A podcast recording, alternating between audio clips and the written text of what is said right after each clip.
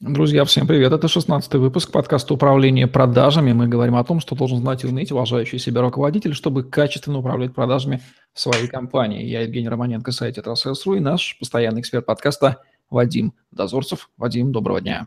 Добрый день, Жень, добрый день, радиослушатели, слушатели, видеослушатели.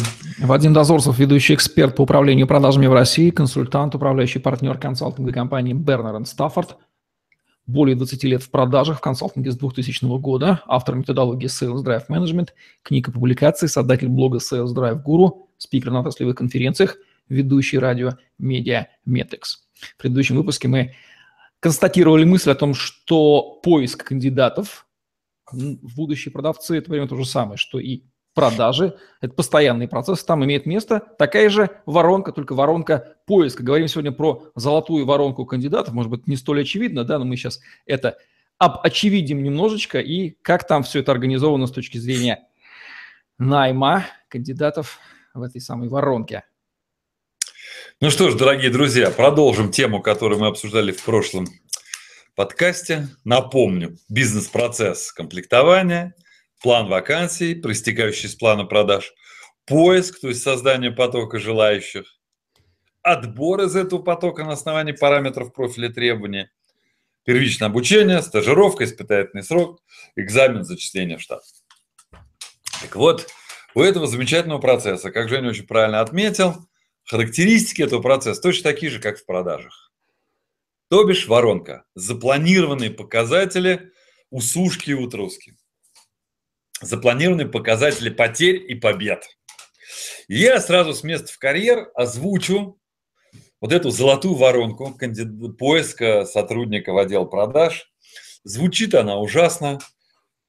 HR, когда слышат эту воронку, падают в обмороки со стула. Но когда они приходят в себя, они говорят, вообще-то так, в общем, так оно и есть.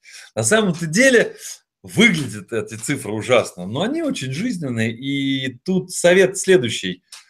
Не надо с ними спорить, надо их просто принять как данность. Итак, идем обратным отсчетом. Вы хотите одного качественного, успешного продавца. Должны для этого повзаимодействовать, прожить с пятью стажерами. Не обязательно в один момент времени. Это может быть растянуто на месяцы, год. Там, как у вас устроена Э, ваша специфика, сколько вам нужно людей и так далее. Но один качественный произойдет примерно из пятерки пытавшихся. Вот из этой пятерки два-три человека не пройдут вообще, то есть вы, вы их уволите или быстро, или чуть позже. Один-два человека станут середнячками, уверенными такими середнячками, они тоже очень нужны каждым продажам, каждому отделу продаж, потому что это стабильность, это уверенность. И один станет хорошим, матерым, качественным продавцом. Вот такая э, арифметика, вот такая статистика. Э, посему э, настоятельно рекомендуем, особенно для тех, кто первый раз запускает отдел продаж, или это новый проект, или какое-то новое направление в вашем бизнесе, не пытаться начинать проект с одним продавцом. Иногда, конечно, для стартапа или нового проекта вот 5 там сразу набрать тяжело, я понимаю, по возможностям материальным. Но хотя бы стройки начните, хотя бы стройки. И стройки с большой вероятностью один выживет и будет успешным. Теперь возвращаемся в регулярный процесс. Итак, вам нужно 5 стажеров. Для того, чтобы у вас была возможность повзаимодействовать с этими стажерами, то есть взять их на испытательный срок, обучать, давать им какие-то щадящие, но уже планы KPI, вы должны провести собеседование с 20-25 людьми. То есть вы выберете одного из пяти на позицию стажера. Вот физическое, живое собеседование, 20-25 человек. Для того, чтобы провести собеседование с 20-25 людьми, вам пригласить на это собеседование придется 50. Вот это такая устойчивая тенденция. В Москве она вот 100% выполняется. Насколько я знаю, в Петербурге плюс-минус так же. В областных центрах может быть ситуация чуть лучше, но не кардинально. Каждый второй человек, приглашенный на собеседование, не придет. Он даже не позвонит, не предупредит. Столько эмоций это вызывает у HR, как так можно? Ну что ж, куда смотрит семья и школа? Кто воспитывает этих людей? Неужели трудно позвонить? Я в свое время тоже очень сильно напрягался. Но только в какой-то момент ты понимаешь, это происходит. Это происходит как осенний дождь. Ну, просто прими это как данность. И не надо думать, почему. Не надо думать о воспитании и откуда они такие невоспитанные берутся. Просто ты планируешь и приглашаешь 50 человек. Каждый второй придет. Вот такая немудрящая арифметика, немудрящий подход. Но это еще не все. Для того, чтобы иметь возможность пригласить 50 человек, ваш HR или человек, отвечающий за эту роль, должен просмотреть всего-то навсего 100 резюме. Вот так и звучит эта золотая вороночка. 1, 5, 25, 50, 100. Значит, когда HR жалуется на жизнь, плачет горючими слезьми, что «Ой, я не могу найти на рынке», вопрос руководителя простой к HR. 100 резюме покажи. Просто физически 100 резюме.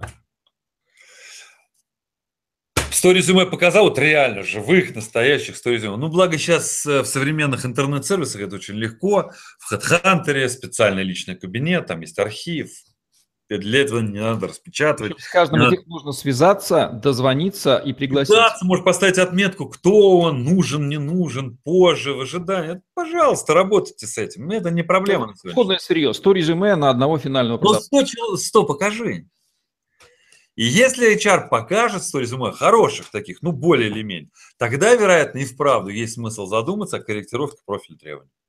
Ну, или корректировке мотивационной схемы, которую вы предлагаете на старте. Иногда, конечно, ну, из благих побуждений руководители новичкам предлагают, ну, не очень рыночные условия, ну, значит, вам придется с этим разбираться. Вот как мы говорили, воронки продаж, изменению геометрии, да, показывают проблемы. Так и здесь. То есть, если у вас 100 резюме есть, а дальше ничего не происходит, ну, значит, где-то вот во внешней вашей среде мотивация, в профиле есть проблемы, разбирайтесь. Но только поверьте моему опыту, дорогие друзья – в 95% случаев, если HR 100 резюме собирает, более-менее похоже на ваши профили, я вас уверяю, все начинает срастаться. Иногда спрашиваем HR, ну сколько ты посмотрел? 15 резюме, 20 резюме. Это ни о чем. Ну ладно бы сказал 80, так и быть. Ну 15-20. Кто-то мне сейчас может возразить, ну подождите, вот мы взяли хорошего парня или хорошую девочку, там, с 20 резюме. Что это значит? Это значит, вам повезло. Что это значит в будущем? А со следующим сотрудником не повезет. И вы возьмете на 120 резюме. Да? Не надо делать выводы, что казино можно обыграть, если вы первый раз приехали в Лас-Вегас и выиграли. Это не значит, что вы дальше будете выиграть. Ну, ни разу это не значит. Вот то же самое. Я прошу Дорогие руководители, кто нас слушает, дорогие чары, если вы нас слушаете, коммерческие директора, вот просто примите этот жизненный постулат. 1, 5, 25, 50, 100. Вы его примете, и все начнет получаться, все начнет срастаться. Итак, мы, понятно, даем задание чарам, ребята, резюме. Дальше я повторю то, о чем говорил в прошлом подкасте. Вот этот поток, это же есть создание потока, да, когда вы можете провести там собеседование с 20 людьми, это и есть поток. Соответственно, на основании профиля кандидата вы уже отбираете, вы уже принимаете предварительное решение. Повторюсь, это в первую очередь, конечно же, собеседование. Это, тем не менее, формальное отслеживание и изучение резюме. В резюме люди очень часто пишут между строк правду про себя. Слишком часто меняют место работы. Или большой перерыв между работами. Это не значит, что это криминал, но вы попросите объяснений.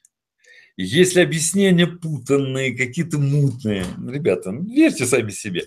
Человек вам четко объяснил, ну я условно скажу там на самом понятном примере. Женщина говорит, знаете, сидела с ребенком, родила ребенка, вот год декретный отпуск. Ну окей, слушайте, имеет полное право это делать. То есть, повторю, сам по себе факт пропуска – это не криминал. Вопрос, как человек себя ведет. Как он вам отвечает? Смотрит он вам в глаза? Или он нервничает, краснеет, он что-то скрывает? Я не уверен, что вам такой вот нужен. Или человек, правда, что-то скрывает серьезное, или он не стрессоустойчивый. Соответственно, он не продавец. Ну, в конце концов, чуть-чуть приврать, приукрасить, ну, никто же не мешает. Но только будь добр, лицом-то не показывай. И так далее. Значит, также используются тесты Сегодня есть большие, много разработано тестов на некие человеческие качества, навыки, знания. А, даже тут недавно был на большом мероприятии 1С и на стенде в экспозоне компания, которая специализируется на э, таких тестах. Они делают приложение для 1С, где батареи тестов, десятки тестов. Очень недорого стоит при этом, поэтому сегодня такой инструментарий доступен. Можно не покупать сами тесты, можно заказывать услуги по проведению таких тестов ну, стоит там, 3 до 10 тысяч на человека такой тест, ну, в зависимости от того, насколько вам это важно. Э, некоторые консультанты рекомендуют делать так называемые групповые или флеш-интервью, флеш-деловые игры, когда вы собираете одновременно э, в одно время в одном месте там 10, 20, 30 человек кандидатов, и за счет вот этих деловых игр конкуренции между ними, вы смотрите, как так себя ведет и выбираете. Э, вполне распространенный метод, но я бы его рекомендовал для э, продаж больше таких транзакционных. Там, где продажи долгие, циклы долгие, сложные продукты. По моему опыту, адекватные люди не очень любят такие групповые игрища. Поэтому поаккуратнее, да, вот с применением таких а, механик таких механик. Но тем не менее, самый важный инструмент для проверки человека – это тот самый испытательный срок. Это та самая стажировка. Более того, верьте своим глазам. Человек на первой неделе начинает опаздывать. Человек на первой неделе не выполняет каких-то требований. Он не в состоянии выучить описание продукта. Он не в состоянии сделать там первые 30 звонков там, по проверке карточек клиента, например. Какие шансы у него? Да никаких. Он все делает, шансы высоки. Мне это не стопроцентная гарантия, но шансы высоки. Смотрите, как они реагируют на это, насколько они позитивны, насколько они не жалуются на жизнь. Это тоже для вас очевидно маркеры поведения человека в будущем. Повторюсь, три месяца испытательного срока – самый лучший инструмент проверить человека вот в реальной жизни. Поэтому вот эта вороночка 1.5 кто-то из этой пятерки не пройдет испытательный срок не потому, что не способен, а потому что несерьезно относится, не сконцентрированный, думает о чем-то другом. Для него это сейчас не важно. Ну, вам какое дело? Он не прошел. Вы его не взяли. Вот, собственно говоря, дорогие друзья, у нас сегодня такой подкаст, наверное, недолгий получается, но я бы очень хотел, чтобы в эту золотую воронку, ну, просто реально приняли душой, приняли и стали ей следовать. Поверьте, в подавляющем большинстве случаев жизнь в наборе комплектования сильно меняется. Причем она меняется с точки зрения упрощения этого процесса. Второе изменение очень серьезное у вас начинает появляться внутренняя уверенность, что набор людей не такая жуткая, беспросветная э, тягомотина, как сегодня мы к этому относимся. И вот как только вы получите внутреннюю уверенность, что ничего страшного, в течение двух, трех, максимум там четырех недель я найду любого, я заменю любого, в ваших глазах в ваших глазах управленцев появится уверенность. А как только в ваших глазах появится уверенность, ваши существующие сотрудники почувствуют эту уверенность и немножечко станут себя вести более собранно. Вот поверьте, они начнут более, как сказать, э, с вниманием прислушиваться к вашим требованиям, начнут немножечко фильтровать свои требования профсоюзные. Им очень важна уверенность в ваших глазах, что вы уверены, что вы не боитесь. Да, вот здесь вот происходит некая такая борьба психологическая, ну кто круче, кто будет доминировать. Ну, ребята, ну это, такая социаль... это такой социальный дарвинизм. Если вы лидеры своих команд, то люди должны чувствовать вашу уверенность, вашу политическую волю, ваш авторитет таким вот образом создается. Так что, наладив процесс комплектования, вы еще вот этот дополнительный плюс очень мощный получаете. Пользуйтесь им. Такое ощущение, что отдел, отдел HR должен быть организован, ну, как минимум, почти так же, как отдел продаж, также вот с этими коэффициентами. Да, они должны тоже так мыслить. Так же мыслить. Очень важно, чтобы они понимали, HR, что для других должностей тоже, конечно, вороночка, ну, понятно, только они не такие жуткие. А в продажах надо для себя принять. И это HR должны для себя принять, прям тоже душой, что да, продажников мы ищем вот так. При этом ведь не надо бояться 100 резюме, это же, в общем, чаще всего механическая работа. ну, молодому там, какому-нибудь сотруднику, стажеру в HR. Получите эту механическую работу набора резюме. И все, и у вас сразу все получится.